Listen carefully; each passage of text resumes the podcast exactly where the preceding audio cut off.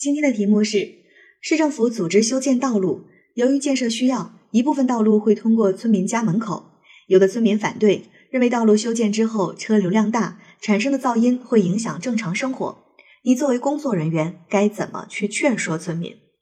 这道题呢非常明显，是希望我们能够用劝说的方式，让村民理解和支持政府的工作。那在这道题呢，我们来看一下，它有几个点是我们在答题的时候需要去注意的。第一。在题目当中说有的村民反对，那这个反对呢，我们就可以在答题的过程当中对它进行弱化。其实呢，村民的反对，包括有些时候啊，群众对一些事情的反对，并不是因为他真的不愿意去做这件事情，而更多的是因为他对事情的不理解，他担心。我们常说恐惧来自于未知啊，这里虽然不是恐惧，但主要就是因为村民会担心这个道路修建之后对他的生活有影响，所以呢，我们需要做的是要去让他能够理解我们政府的这种工作。那如何让村民去理解政府的工作呢？两个方面，一个方面你要告诉他修路这件事儿对他有什么好处，另外一个方面你就要告诉他，其实他担心的这些事情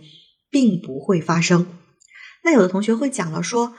啊，道路修建之后会有车有噪音，这也是很正常的呀。我怎么能告诉他这个事儿不会发生呢？那这个呢，就需要我们讲到我们在处置这一类题当中用到的第二个点了，那就是你要去进行合理的假设。合理的假设就是你为了解决这个问题，自己可以做出的合乎常理、合乎科学、合乎法律法规啊，就是合情合理、合法的一些假设。举个例子来说吧。我们在城市当中居住，大家就不会嫌弃自己住在路边儿，甚至有一些人呢，就专门喜欢要在路边的一楼，对不对？因为这种地方可以开门面，这个地方的房子啊还会特别的贵，开门面就可以赚钱。我们说利大于弊，就会有人去选择。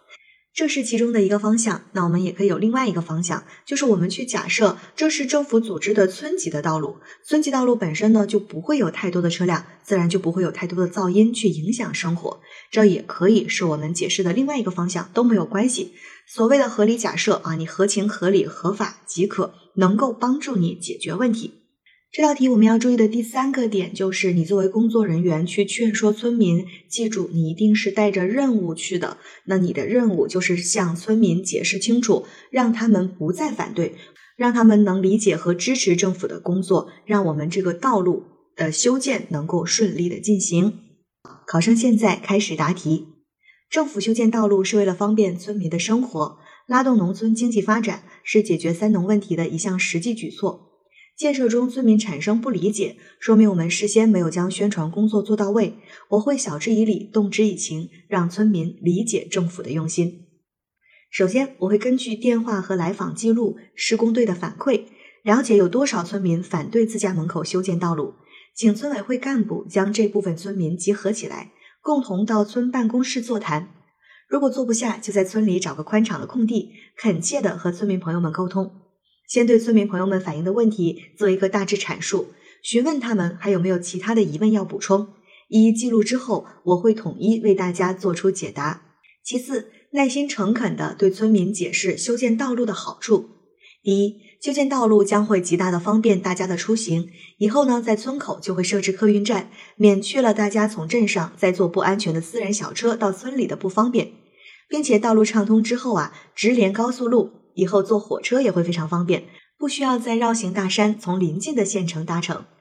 第二，俗话说要致富先修路，有了公路网的畅通，乡里的特产能够快捷的运往市里，咱们村里就可以借市政的菜篮子工程，从菜地超市对接的平台，实现蔬菜作物从田间地头直接到百姓餐桌，不仅节省了运输的成本和时间，也能为大家带来可观的经济利益。再次。对大家担心的公路修建后车流量大、噪音的问题，会给予客观明确的回应，消除村民的顾虑。我会耐心的告诉村民，修路呢是为了实现村村通公路的目标，主要是方便村民邻里，外来的车辆并不会很多，并且我们在施工前也请道路桥梁专家测算过噪音系数，不会影响到大家的正常生活。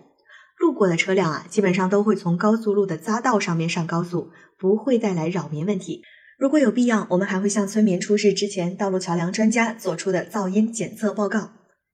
最后呢，相信村民朋友们也只是对修路的问题有些顾虑，经过我的一一解释，他们一定会明白政府为百姓着想的良苦用心，也会鼎力支持我们的工作。在后续工作中，我也会注意提醒施工方合理安排施工时间，在修建过程中尽量减少对民众生活的打扰。考生答题结束。